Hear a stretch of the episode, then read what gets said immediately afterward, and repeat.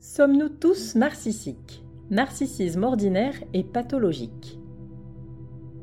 Sommes-nous tous narcissiques? Avec l'importance de l'image et l'avènement des réseaux sociaux ou de la télé-réalité, nous vivons dans une société où la tentation de se valoriser par des sources extérieures est partout.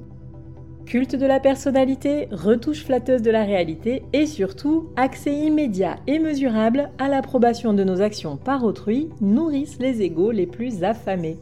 Mais entre le narcissisme ordinaire et le narcissisme pathologique, la frontière est-elle encore suffisamment nette? En d'autres termes, les pervers narcissiques sont-ils appelés à devenir légion? Cette réflexion est tirée d'un article du site internet www.pervers-narcissique.com, dirigé par Pascal Cauder, psychanalyste et psychologue clinicien, co-auteur de l'ouvrage de référence La manipulation affective dans le couple, faire face à un pervers narcissique depuis plus de 30 ans, Pascal Couder et son équipe de thérapeutes spécialistes des questions autour de la manipulation sentimentale prennent en charge les victimes de PN francophones partout dans le monde grâce à la vidéoconsultation.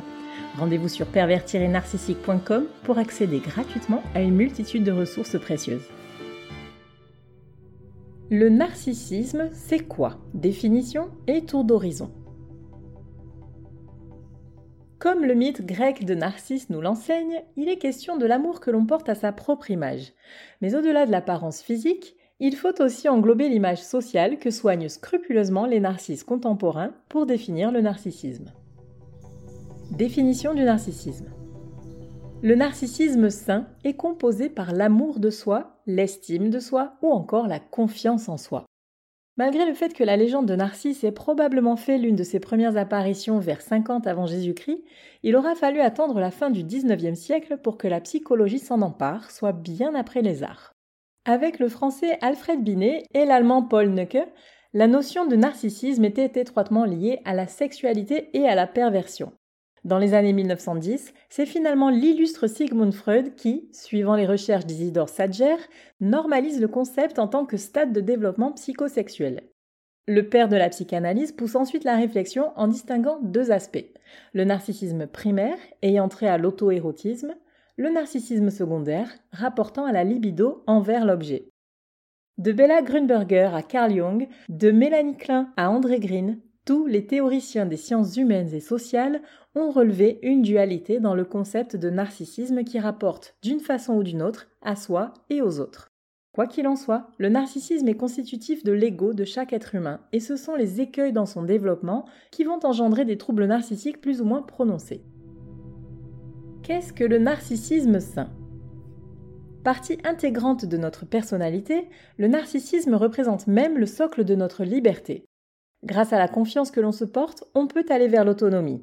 De même, l'amour que nous éprouvons envers nous-mêmes est notre meilleur rempart contre les abus et nous permet d'assurer notre intégrité en posant nos limites. C'est également par l'estime de soi que l'on peut tendre vers l'épanouissement personnel et la quête d'un développement perpétuel. Ainsi, le narcissisme ordinaire, équilibré et structurant, nous permet d'avancer et de vivre en société dans les meilleures conditions possibles.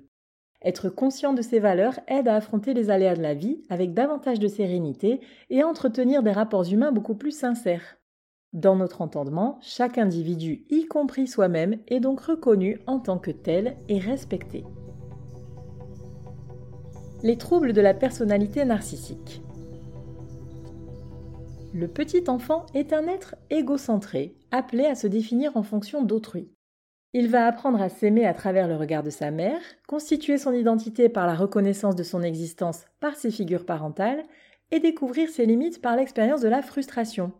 Si ces interactions sont corrompues par un comportement abusif ou défaillant de la part d'une personne référente, la faille psychique causée sur le tout petit déséquilibrera son narcissisme. Les différents types de personnalités narcissiques.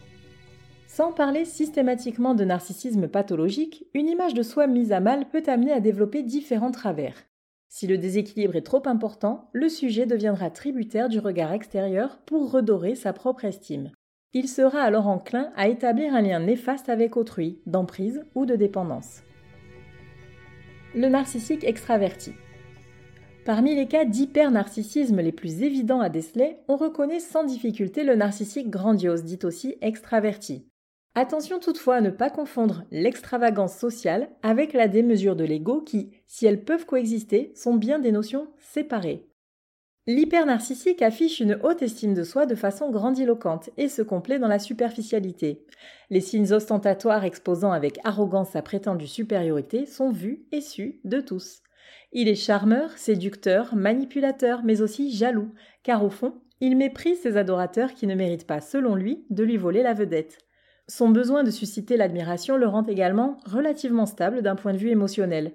En effet, il parvient à se réguler en puisant dans des ressources facilement atteignables comme l'approbation de son public. Le narcissique introverti. La personnalité narcissique trouble la plus difficile à repérer est celle du narcissique introverti, appelé aussi vulnérable.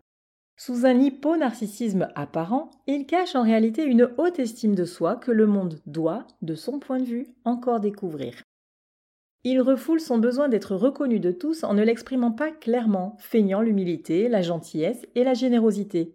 Il peut tout à fait être sociable et manifester son narcissisme par des exigences démesurées, non dites et des attentes implicites, source d'une frustration difficile à contenir. Loin de se mettre en avant, il est ainsi hypersensible et fragile, dans le sens où sa susceptibilité est exacerbée. À force de sentiments négatifs refoulés, tels que la colère, la déception ou la honte, le narcissique fragile finit par adopter un comportement hostile et anxieux, voire paranoïaque, signe d'une insécurité profonde. Dans ses formes les plus poussées, le narcissisme vulnérable rend envieux au point de manifester une certaine jubilation ou une joie malsaine face aux déboires d'autrui. Le narcissisme pathologique. Le narcissisme malveillant apparaît lorsque le besoin excessif d'exister auprès des autres est couplé d'un manque d'empathie envers eux, voire de sadisme.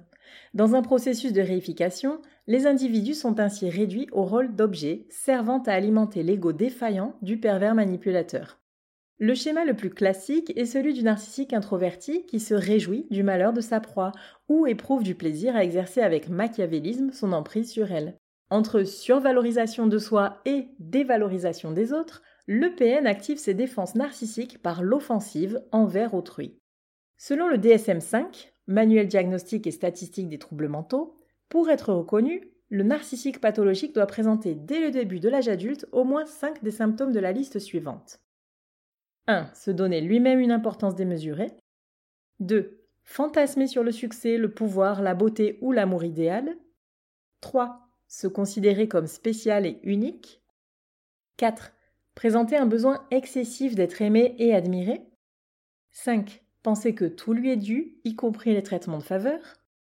6. Exploiter autrui pour parvenir à ses fins. 7. Manquer d'empathie, renier les sentiments et les besoins d'autrui. 8. Être envieux des autres et être persuadé que les autres l'envient. 9. Faire preuve d'arrogance et d'attitude hautaine.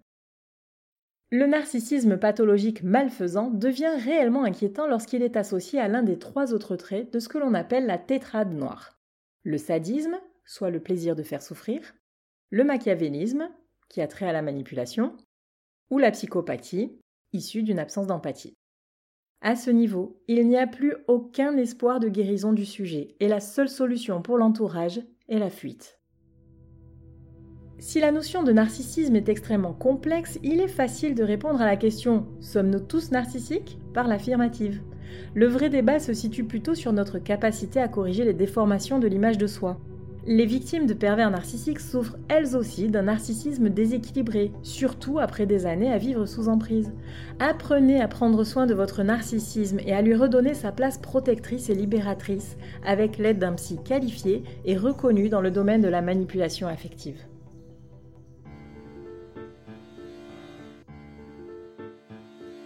N'hésitez pas à vous faire accompagner par des thérapeutes spécialistes des questions de la perversité narcissique.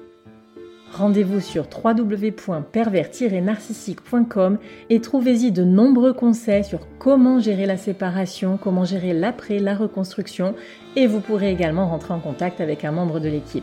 Ne restez pas seul. Merci d'avoir écouté ce podcast. Rendez-vous très prochainement pour un nouvel épisode. N'hésitez pas à vous abonner pour ne rien manquer des prochaines publications. À très bientôt.